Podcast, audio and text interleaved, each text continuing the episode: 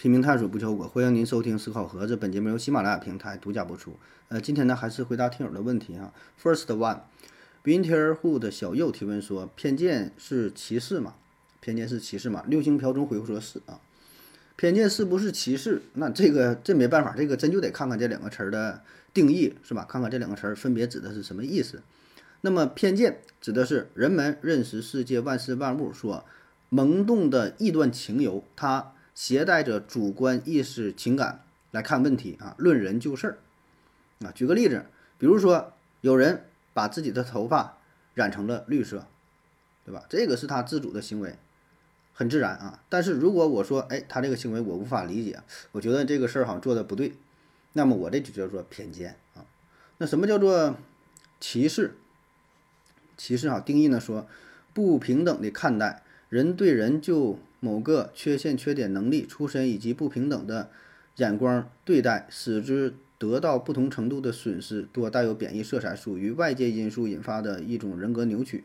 啊，它这个定义定义解释之后更糊、更更更糊涂了哈。举个例子啊，比如说有人把头发染成了绿色，然后呢，因此我不愿意跟这种人说话，不愿意跟他坐一个电梯，不愿意跟他坐一个汽车，那这个就叫做歧视。对吧？我歧视他，歧视这个人，啊，所以我觉得这两个词儿呢不太一样，它俩侧重点呢也不同啊，就是从一个语义学的问题，对吧？就看这两个词儿的意思了啊。下一个问题，winter who 的小右提问说，呃，不是不粘锅，没有涂层，为什么不刷油也不粘锅？啊，你说这种锅，我就想起来我小时候在在在农村哈，家里边用的那个那个大大铁锅，还有呢，呃，家里边咱叫办事情啊，就是呃死人了或者是结婚了啊。都是请那个厨师搭那个灶台，用那个大铁锅啊。那时候也没有什么不粘锅，什么特氟龙涂层是吧？就是一口大铁锅啊。呃，但不用油也用油，但我感觉用的油非常少啊。家里边塔鸡蛋，哎，印象最深就是塔鸡蛋，薄薄放一层油，放一点油，然后塔那个鸡蛋，放点葱花，老香了哈，老好吃了啊。现在都用不粘锅了啊。那为啥说呃不往上放油它也不粘呢？嗯，有可能啊，就是因为这个锅呀用的时间比较长了。你说这个锅一般都叫做老锅啊，咱说叫用出来了，一般都得是几年、十几年甚至几十年祖传下来的一个老锅。这个锅呀时间长了之后，这个油分子啊会进入到锅的缝隙当中啊。当然肉眼你是看不到的，但是细微结构上它里边的这个缝隙当中都已经充满了油啊。所以呢你在做这个炒菜的时候它就不粘了。那么还有一种情况呢就是。呃，一般那种就是什么煎饼鏊子啊，不知道您知道吗？就是一个大铁板似的啊，它上边呢，它是薄薄的涂上一层油啊，薄薄抹一层油，像拿个抹布一样擦两下啊。它那不是为了擦干净，它是往上涂油呢，很薄一层，你看不到啊。其实也是刷油的，只不过很薄。下一个问题，我差点信了。提问说，党参事件之后啊，我都懵逼了。请问何子老师，餐饮店里汤啊，能不能加点当归？啊，这是前一阵爆出的一个事件，说浙江一个月子中心。他呢是因为在鸡汤里边加入了党参，然后被罚款了，罚了三万块钱，呃，然后引起了网友的热议啊，说这事儿怎么的？这吃点党吃点党参是吧？放点这中药咋还不让放了呢？那以后这啥大枣不用吃了是吧？花椒大料不用放了，葱姜蒜那也不用吃了啊。啊，其实这么说吧，多少有点误解。呃，他这里边吧有着明确的要求，就是根据食品安全法规定，说生产经营的食品当中不得添加药品，但是。可以添加按照传统既是食品又是中药材的物质，啊，什么意思？就是说，有一些中药它干是中药，只能作为药品；有一些中药它既是药品又是食品。比如说刚才说的这大枣，那它既是药品可以入药用，平时呢也可以吃，也可以作为食品。哎，那有人问了，那？比如说，我现在特别饿，饿的要死了。然后你说这个党参，我现在家里就有党参，我不吃就得饿死。那难道这个党参就不能作为食物吗？哎，这个杠抬得好啊！人家早就有了这个规定啊，就是这个东西到底是食品还是药品，还是说既是食品又是药品，有这规定啊。参考啥呢？有专门的目录啊，就二零一三版，按照传统既是食品又是中药材的物质目录，有这么一个东西。哎，这里边收录了八十七种可以作为食品原料、香辛料和调味料的物质。然后，二零一四年这个目录当中又增加了人参、当归等十五种物质啊。但是党参不在其列。也就是说，有一些东西啊，它只能是药品，就是按照这个目录来看。你说你自己当做药品吃，你当做食品吃，你吃就吃了啊。但是如果说作为商业行为，你加了这个东西，那就是不符合呃人家这个食品安全法，不符合什么什么这个这个目录啊，这个是有人家要求的，你抬杠也没有用，对吧？因为人家这有是明确规定的啊。然后回到你这个问题，说你往里边加这个当归能不能加？那你就看目录当中怎么规定的呗。根据国家卫生健康委员会网站发布的关于当归等六种新增按照传统即食食品又是中药的物质公告通知啊，当归被批准为食药两用物质，既是食品又是药品。人家上面写的很明确啊，第一，当做食品，当归可以用于日常做饭、炖肉等的呃炖药时炖肉时的调味品，能够起到补充营养的作用，使食物味道更加鲜美。第二啊，当做药品。啊，当当归啊作为药品的时候，它这里边它是有什么正丁、正丁烯酰内酯、烟酸等各种药用成分，其功效可以是补血活血、调经止痛、润肠通便，用于月经不调、虚寒腹痛、跌打损伤等病症。啊，信信不信不重要。有人说这是中医中药怎么怎么地不重要啊，就是你针对于你这个问题是有着明确的规定。那你想，如果说你开饭店也好，你是。看月子中心也好，你就得参照人家标准来啊。下一个问题，思维盒子提问说：盒子，我想问个问题呀，叫人打群架怎么叫到的？跟我关系好的吧，这叫去打架不好意思；关系不好的吧，叫了也不去啊，去哪叫那么多人？石大江回复说呀，我了解到啊，那些小弟都是有开工资的呀，另外去一趟还得给二百块钱啊，这个各个地方行情不一样啊。首先呢，这个打群架的事儿哈。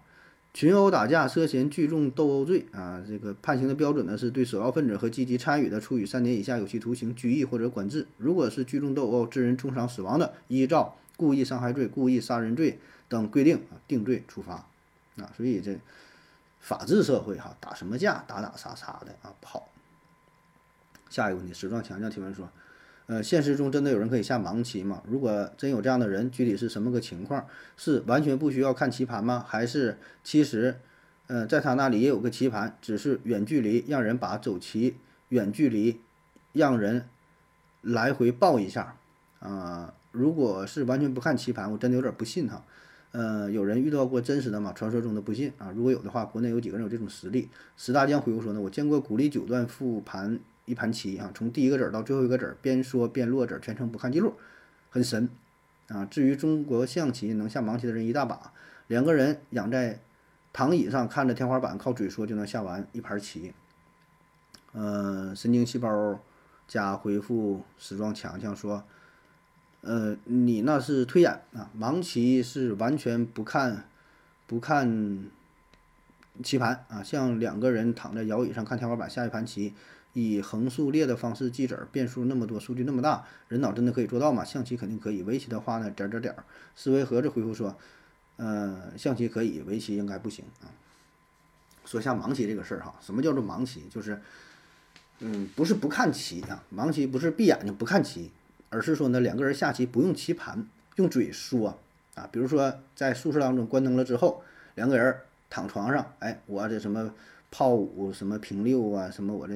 什么马马七竖八什么玩意儿，咱不会说哈，就是说这个象棋这个走法，那这种情况，这个保证有啊，这个事儿，呃，应该也不算是特别神奇哈。当然，这主要还是集中在象棋，不管是中国象棋还是国际象棋，下盲棋的，嗯，我觉得应该是大有人在啊。在中国，你这个应该是没有一个明确的记录有多少人，因为会的人太多了啊。这边还是比较简单的，毕竟子儿比较少，棋盘就那么大，三十二个子儿啊。你要是说下围棋。能下盲棋的，我我觉得就比较少了。这个需要记忆的数据量太大了，是吧？它那棋盘是有十九乘十九的子儿那么多，这这这这可太难了哈。但象棋应该是不难啊，象棋应该是应该是不难啊。还有像那种蒙面玩那个魔方的还原的，看一眼然后还原嘛。其实这事儿吧，它就是一个熟练工种，熟能生巧啊。你看多了之后，你刚刚看你不了解，觉得很神奇。其实你熟练之后了，嗯，你真也能做到。就下盲棋这事儿，如果你对数这个象棋了解的话，你试着练习练习，我估计几个月你也能做到。刚开始可能记得可能会差一些，但是慢慢吧，在脑子当中就形成这么一个一个棋盘的这么一个形象哈。应该是不难啊。下一个时装强调提问说，呃，总感觉呀，兄呃弟弟妹妹会比姐姐或哥哥更优秀，个头更高，体格更好，更出名，呃，主要呢还是更帅，还还会更更帅更漂亮哈。那么问题来了，这种现象存在吗？如果是真的，如果是真的话，为什么会这样呢？是基因更好吗？还是身体生过几个几次孩子之后更更成熟了？还是后天的营养更好？那么是否可以用这个方法进行优生优育？比如说前几个孩子不要了，都打掉，然后呢再出生？还有呢，古代就应该传小不传大呀，因为小的更优秀。呃，感觉很多私生子也都是很优秀，为什么啊？是否也是因为，呃，那是额外再生的啊，或者是遇到了真爱？小熊猫粮回复说不是真的。下一道题，思维盒子回复说，因为社会在发展，小的可能生活环境更好。古代呢，大多是早婚早生，身体状况呢并不好啊。小的可能是在身体巅峰的时候。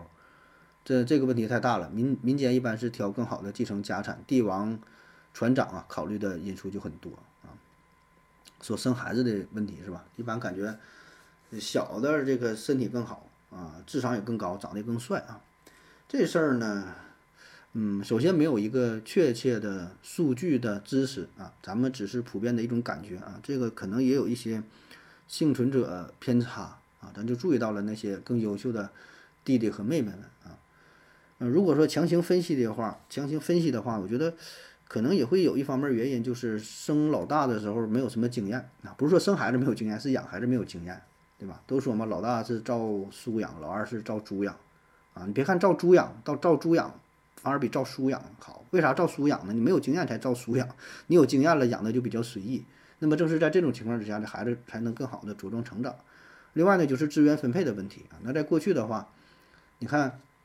就是咱们那个父母那一辈是吧？上世纪五六十年代那时候出生的孩子，那你再跟后来七十年代出生的孩子，那明显不一样。那时候家里孩子也多，七八个，老大比老老大比老小最小的可能得大二十岁，是吧？所以在在这种情况之下，那你这个大的和小的那身体状况，那保证是呃会有很大的差别。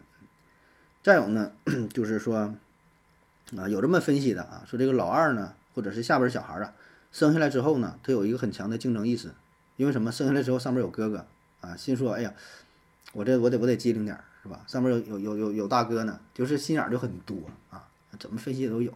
还有一呢，就是我觉得哥哥呀只有一个啊，咱这里说的就是大哥，对吧？大哥大姐的只有一个，下边弟弟很多，弟弟可能有五个，哥哥就一个，你拿这一个跟五个比，本身呢也不公平啊。当然分析半天吧。其实呢，有一种反过来的说法，就是老大更优秀啊。我看过有一本书叫做《英国的科学家们》啊，这里边描述了一个现象，就是在很多更重要的职位上，长子出现的概率更高啊。而且呢，好像还不是偶然的因素，就是一些公司的董事长啊、一些高管啊、一些政界的领导啊、一些什么局长啊、部长啊等等，都是家里边的老大。这个我觉得。可能也是跟家里的这种这种教育啊培养有关，就是咱总说嘛，哎呀，你是老大，你得这个起点带头作用什么的，所以呢，他本身就自带领导人的气质，可能有一定的因素啊。在一九七三年，科学上有一篇论文，他呢是通过大规模的调查，结果呢发现啊，说荷兰年轻男性的出生顺序与智力之间存在着负相关的关系啊，就是说越早出生的孩子老大最聪明，越往后呢这孩子智力越低啊。啊，当然这是针对于荷兰的一项调查啊，是否有普遍性这咱不知道。然后呢，他推测说可能是跟女性啊怀孕期间，嗯，抗体水平有关，就是你生的孩子越多嘛，体内就有各种抗体了，然后会受到一定影响啊，就怎么说的也都有啊。那这确实还是一个挺有争争议的话题吧。我要跟正南去尿尿，你要不要一起去啊？我也要去。哎，风姐。我要跟正南、阿呆一起去尿尿，你要不要一起去啊？下一个问题，有金二九啊，他提问说：盒子有些药品说明书啊，上面会写着禁忌点点，对本药品过敏者不可服用。可是呢，我不吃这个药啊，怎么知道自己对这个药过敏呢？但是我吃这个药之后，知道自己对这个药过敏了，那就已经违反了这条禁忌。所以呢，这条说明啊，是不是一个？悖论，要是悖论的话呢？为什么还要这样写？是为了甩锅吗？然后六星瓢虫回复说，好像不是本药品哦，而是呃某成分过敏啊。关于这个 这个药物过敏的问题啊，呃，我特意呃查了一下哈，我我随便找了两种药，一个呢是阿莫西林克拉维酸钾颗粒儿，它上边呢提到过敏这个事儿呢，提到的一条是有青霉素过敏史者禁用。又查了一个最近比较火的药布洛芬呐，上面写着是对阿司匹林或其他非甾体类消炎药过敏者，对本品可有交叉过敏反应，禁用。所以呢，呃，这个提示并不是说针对于这个药品过敏者禁用，而是说这一类的商品，比如说你用过头孢类的药品啊，比如说头孢复辛啊，随便吃说一种头孢，头孢复辛过敏。那么你再用，比如说头孢克沃，还有什么头孢一代、二代、三代、三代的是吧？头孢多了去了。你用过一个头孢过敏，其他类的头孢，那你用的时候你就尽量就别用了是吧？就就别用了啊。所以我觉得人家说这个东西并不是，呃，像你说的是这一个药哈，而是一类啊，它起到了一个提示的作用啊。当然，如果你说甩锅呢，呃，也有甩锅的意思啊，确实有点这个甩锅的态度。这个咋说呢？嗯，我想到了一个更深刻的问题哈，你想，啊哈，咱假设一下，如果说一个人他第二次或者是第 n 次吃了某种药，产生了过敏，然后出现了非常严重的后果，甚至是导致死亡的话，那么我们多半呢会把这个责任归咎于这个患者本身，因为什么？你以前吃这个药过敏，然后你还吃，那你说这事儿怨谁？对吧？第一次过敏了，你说身上起点疹子啊，挺难受的什么的，然后你还吃又过敏了，死了，怨谁？对吧？咱多半觉得是怨患者。然后，如果说这个人他第一次吃这个药过敏了，死亡了，那你说这事儿怨谁？啊，咱咱多半觉得可能这事儿谁也不怨，是吧？这是一个小概率的事件啊，起码说对于患者来说，他的责任好像不是那么大啊。对于呃，你是开药的医生也好啊，是药局也好，是医院也好，可能会有点责任，是吧？这个咱就是在研究了。起码呢，跟你第二次吃、第 n 次吃过敏导致死亡，它俩不一样，对吧？就是第二次和第一次他俩过敏带来的结果，咱们在就是归因找这个问题的原因上，态度是不一样的。所以呢，这就引发了一个问题，就是对于患者来说。患者真的用药之后产生过敏了，他不愿意承认自己以前用过这种药，他多半会说啊，我第一次吃这个药，我第一次扎这个扎这种药，我不知道啊，我也不知道过敏呢，对吧？很多药他也不做失敏啊，不像咱们一些静脉输液扎这个抗生素，用头孢、青霉素类的啊，所以过那个做个失敏证，很多药不做失敏，那我吃这药过敏了，对吧？我这第一次我不知道啊，但问题就是。他是否真的是第一次吃这个药啊？他不是以前以前是不是有可能吃过呀？这咱不知道啊，咱没法恶意去揣测、恶意去猜测。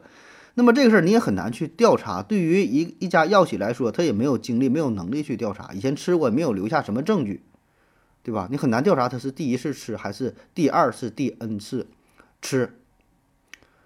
所以呢，对于药企来说啊，在这个问题上，它是一个弱势群体。对吧？为什么说是弱势群体？人家这患者就咬定说我是第一次吃这个药，我不知道啊。那你们药品有什么问题吧？怎么的？那我不知道是吧？所以这样的话呢，作为一个一家药企，他一定要负一些责任啊。当然，这个责任的比例，那玩意儿就在研究呗，是吧？就看这个患者的态度呗，这玩意儿就就谈呗，是吧？赔多少钱啥的啊？起码说你这第一次和第二次吃这个药过敏产生的结果是完全不一样的啊。然后患者又不愿意去承认。所以，对于药企来说，它是一个弱势群体，那怎么办啊？我就说弱势群体，大伙儿可能是嗯不太不太愿意是吧？就是在这个问题上，他是很无奈的。那他怎么办啊？就像这位朋友说的，这是一个甩锅甩锅的行为啊，也可以啊，你可以当做是甩锅。对于对于这个消费者来说，对于患者来说，那他就是甩锅，对吧？然后对于这个药企本身来说，我这就是叫免责声明，对吧？我提前告诉你一下，过敏了别吃类似的东西，你以前有过过敏了别吃。对吧？咱举个不太恰当的例子，一个卖海鲜的说啊，那你以前吃草鱼过敏，你这个鲢鱼、鲤鱼什么的这类的，你都你都别吃了。甚至说所有海鲜的产品是吧？大虾、螃蟹那你都别吃了啊！那你这你吃什么？你吃海带都过敏了，那你你吃什么帝王蟹那你就别吃了啊！人人家好心告诉你了，对吧？人也不说的非得我挣你这个钱，是吧？就提醒你一下啊。所以这玩意儿怎么理解都行，你把它看作是一种温馨提示也行，你把它看作是一种这个商业啊，这个企业上它的自我保护也行，都行啊。因为就同样一句话，站在不同的立场，你的理解是。完全不一样的，啊，所以为什么咱会说有一些话叫什么“好心当做驴肝肺”是吧？就是说的人呢和听的人，这听的人站在不同的角度，他的不同的经历、不同的认知、不同的层次等等等等，都会产生不同的理解啊，甚至说是。就是站在两个极端啊，有人觉得，哎，我非常感谢你说说这句话，谢谢你。有人觉得，我你这是什么意思？你说是骂我的，说两这是两派都能打起来，说同样一句话啊。所以这个看自身理解啊，这个具体怎么回事呢？这是已经不重要了，对吧？本身本身这句话就在这摆着呢啊。至于你怎么理解，已经不重要了啊。呃，但是最后咱还是得温馨提提示一下，这个呃药品。药品有一些这个过敏呐，有什么一些这这些副作用啥的，是吧？吃药的时候呢，呃，注意点啊。如果能咨询一下买药的时候呢，问一问啊。如果你第一次吃这种药，吃这类药不太了解的话，问一问有什么副作用啊，有什么禁忌啥的，是吧？像这吃头孢、不喝酒啥的，我就大概问一问。如果你先了解这个药啊，那可能也还好，对吧？反正看看药品说明书，安全第一位，对吧？安全放在第一位啊。下一个问题。幺三九九七三四六 i h w 提问说：何老师你好，现在呀，呃，好多老师都要呃都要啊都要啊都会都要求呢，这家长呃辅导或者是检查孩子的作业，但是大部分家长啊都没有教师资格证，这样算无证上岗吗？六星瓢虫回复说：你自己家做饭，这经过卫生局的检查了吗？啊，这这这怼的漂亮是吧？啊，说这个家长。嗯，教孩子什么辅导作业是否有教师资格证？嗯，你这事儿咋说呢？抬杠式的回答啊！如果你真要较这个真儿，那你就啥也别教孩子，对吧？你没有教师资格证啊，那你教孩子说话，教孩子写字儿，教孩子呃什么字母啊，呃认识字儿啊，阿波茨德厄佛哥什么的，A B C D E F G 片盲人口手上上中下日月水火山石天土。认识什么小动物，花花草草，你啥也别教了。你能教吗？你没有教师资格证，你咋教啊？对吧？全全等着上幼儿园，去学校教了，是吧？这玩意儿抬杠这个没法说了啊。下一个问题，思维盒子提问说：盒子，呃，医生啊，测膝跳反应，测这个瞳孔对光反射，啊，这种反应力有快慢之分吗？可以训练吗？脑筋急转弯或者是对联啊，这种反应，呃，速度可以训练吗？乒乓球的反应速度啊有什么区别？六星瓢虫回复说：“天赋这个东西啊是娘胎里带来的，可以后天训练，但是效果不大。”呃，小熊猫零回复说：“是的，乔丹生下来呀就比我二十岁跳的还高，博尔特两岁比我跑的就快啊。”啊，说这个反应的速度是否可以训练啊？呃，首先呢，咱说这个这个反应啊，你说这个叫反射应该是啊，这个反射呢分为两种啊，一种呢就是非条件反射。就是你提到的这种膝跳反射啊，或者叫膝跳反应，什么瞳孔反应，这是本能的。这个膝跳反射是最简单的一种反射的类型啊。呃，那从进化的角度来说呀，膝跳反射就是人类在直立行走之后建立起来的一种一种抗重力的反射啊。它呢是由呃脊髓作为中枢啊，它这主要的这个效果的目的呢，就是维持人类直立行走的状态。你就因为你人不站起来了嘛，啊，才有这个反射。因为人你直立的时候，这个股四头肌它是一个收缩的状态，那么一旦出现被拉伸的情况，就意味着膝关节要发生弯曲，所以呢，必须做出反身性的收缩啊，这样才能维持你的姿势。因为这个功能就是很重要，对吧？所以呢，它在逐渐进化之后，就逐渐成为了低级中枢来完成的。也就是说，你不用思索，不用什么大脑皮层，你还得合计，哎呀，我这个这步怎么走呢？我这步怎么迈呢？先迈左腿，先迈右腿啥的，是吧？不用啊，不用想，自然的你就你会走。甚至说，你大脑受了什么创伤啊？再说像什么植物人啊，像什么是吧？大脑不好使了，这种最基础的反射它仍然是存在的啊。这个叫这个叫呃非条件反射啊。那么还有一种呢，就是叫条件反射。条件反射是啥呢？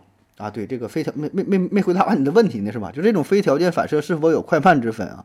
呃，这个快慢之分，呃，严格来说，保证是有，对吧？那保证可能差个零点零零零零几毫秒啥的，那个快慢之分保证是有，但是实际上这种差别呢并不大，它是一种非常本能的反应啊，基本基本你可以忽略啊这种差别啊。然后第二种呢是条件反射，所谓条件反射就是巴甫洛夫喂狗那个啊，一摇铃，然后呢就淌哈喇子啊，本身这个摇铃跟那个拿这个肉给它吃，这俩是没有什么关系的事儿。然后呢，是因为长期的训练，把这两个没有任何关联的行为联系在一起啊，到以后一摇铃不用拿肉，它也是淌哈喇子啊，这叫这叫条件反射啊。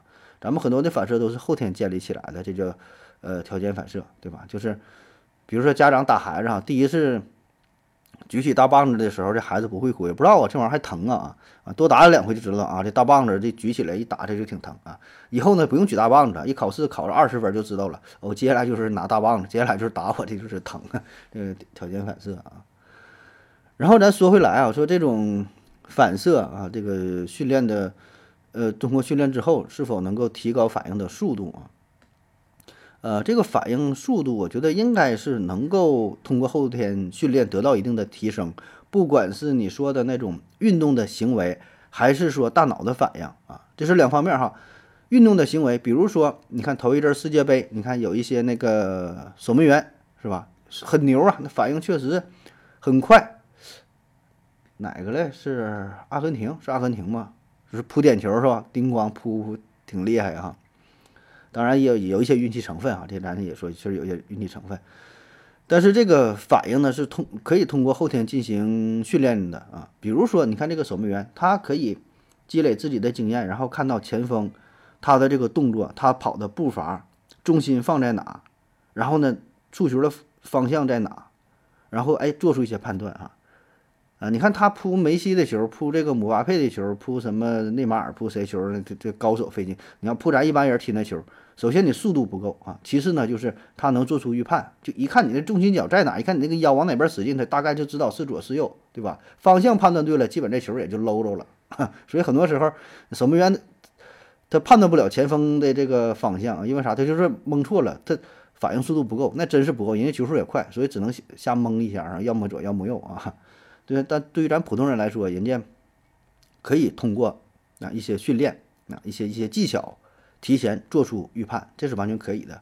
包括说一些那个格斗啊，像那个拳击啊、什么泰拳呐、跆拳道啊等等吧，这打架这个事儿啊，也是啊，训练多了之后，可以形成一个肌肉记忆，就是看对方做出一个什么动作，他不用再思索了，本能的我就会做出什么反应。啊，这就是后天可以通过后天训练的，还有像一些赛车手啊，像咱不用赛车手，咱一般咱司机，你说老司机开车开了几年之后，你也知道看着前边这个车打个转向啦，或者是有什么一些特殊情况，你也知道我下一步该怎么处理，是吧？是踩个离合往下降档啊，还是说提速啊，还是说打轮啊，提前变道啊，怎么的啊？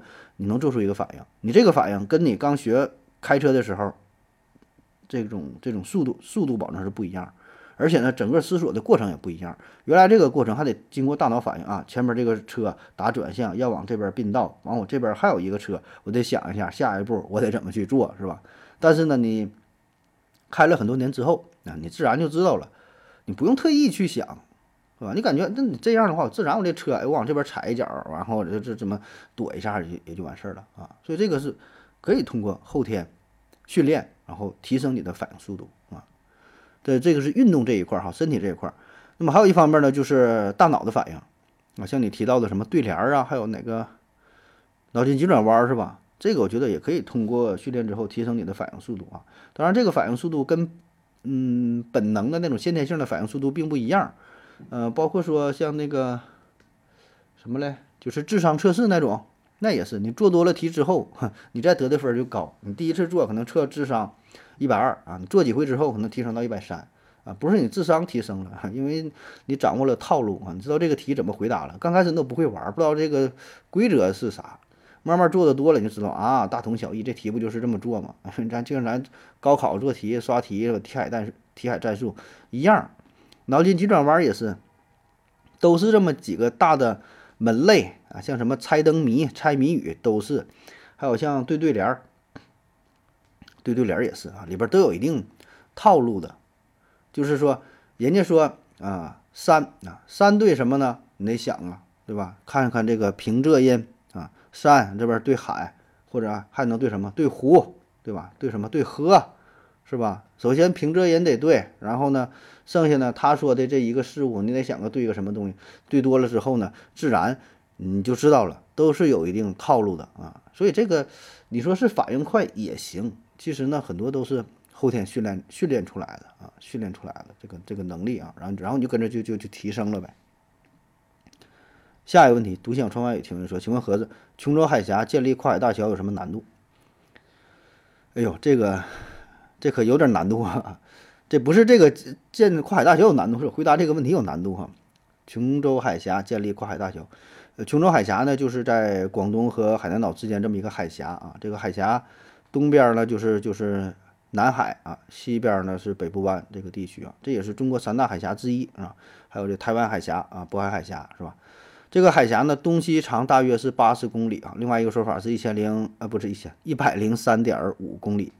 南北呢，呃，最大的宽度是三十九点五公里，最窄呢是十九点四，平均呢是二十九点五公里。哎，这么一个海峡啊，这海峡非常重要，是吧？特别是对于海南岛来说啊，因为什么呢？你说这个一个岛啊，你说从海南岛啊，不管是人也好，是货也好啊，交通往来的话，目前呢。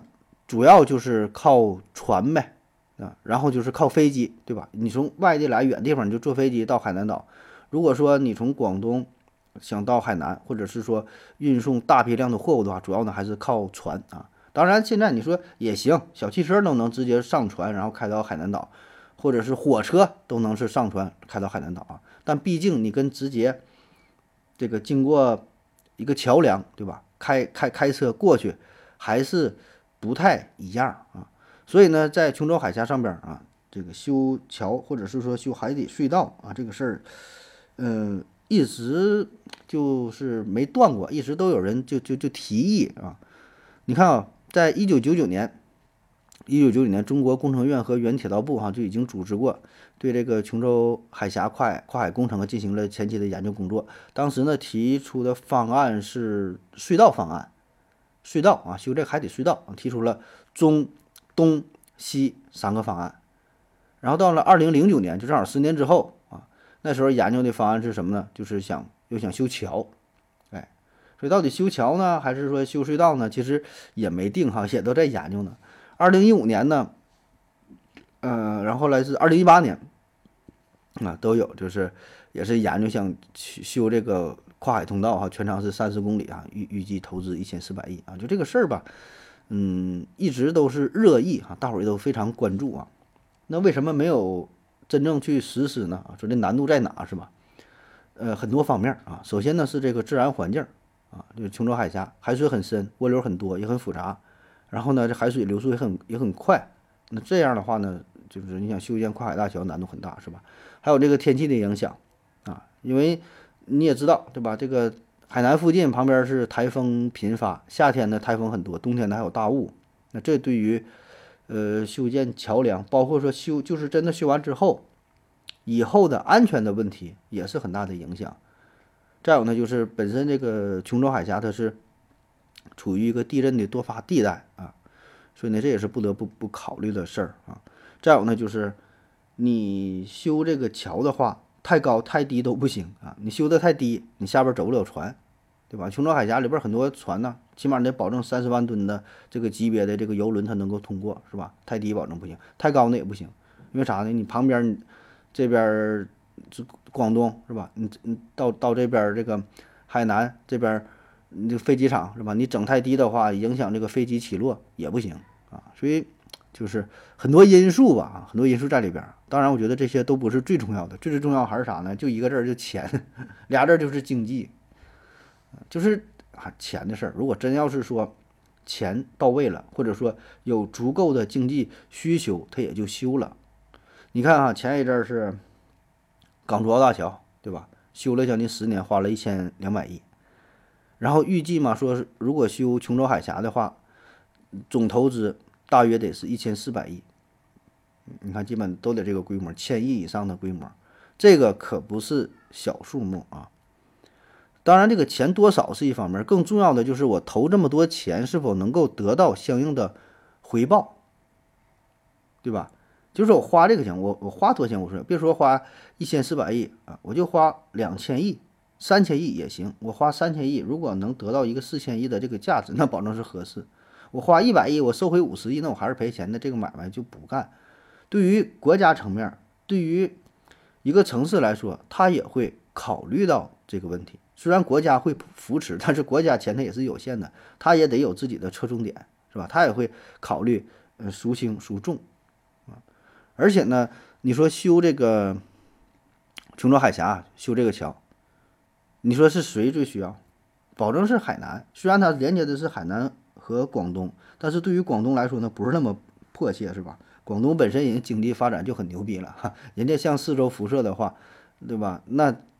你你能跟这个海南连上，当然是更好，那确实能带动广东的经济发展，对吧？很有用，但是对于广东来说不是特别迫切啊，所以就是广东很有钱，你要是真要他特别迫切的话，他拿点钱修那都行啊。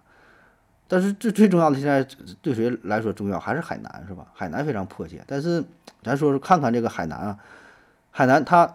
呃，海南岛面积是三点三九万平方公里，人口呢，二零二零年总人口是一千零二十万，GDP 呢总值是六千多亿，啊，这个数，那这个数哈，咱横向比一下就明白了。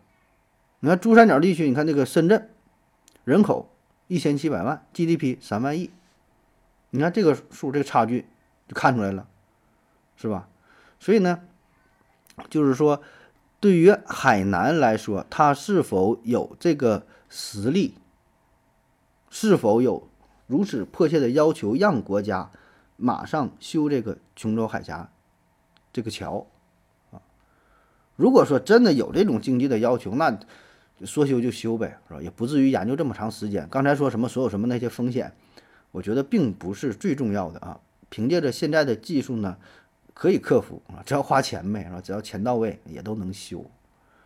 呃，当然，现在这个海南是发展的越来越好，对吧？现在，特别是这个海南呃自贸港，海海南自贸港，保证呢能给它带来很大的一个促进的作用，让这个经济呃产生良好的发展，对吧？但是呢，也不得不说吧，你这自贸港虽然是自贸港，但但如果是就是它很多东西，很多产品。一些农产农产品，对吧？瓜果蔬菜啊，还有一些渔业这些产品，这些东西更主要的还是通过轮船运出去。就算是修完海底隧道也好，修完你说修桥也好，你这些东西的运输还是还得用海运，对吧？因为什么？运货量太大了，然后你考虑到成本的问题，还是靠船啊。所以总体来说，现在。这个需求不是特别迫切啊！我说这种需求是对于国家层面，对于海南来说保证很迫切啊！海南恨不得现在我就把这桥修好，是吧？但是这个钱谁谁掏啊？是吧？不还得是国家总体规划吗？啊，嗯，但我觉得吧，这个事儿也不会特别晚啊！我这话扔这会儿啊，二零三零年之前吧，这个桥我估计，嗯，应该能动工啊。二零三五年之前吧。二零三二零四零年吧，往后推点，估计这桥二零四零年吧，应该是能修成啊。那好了，感谢您各位的收听，谢谢大家。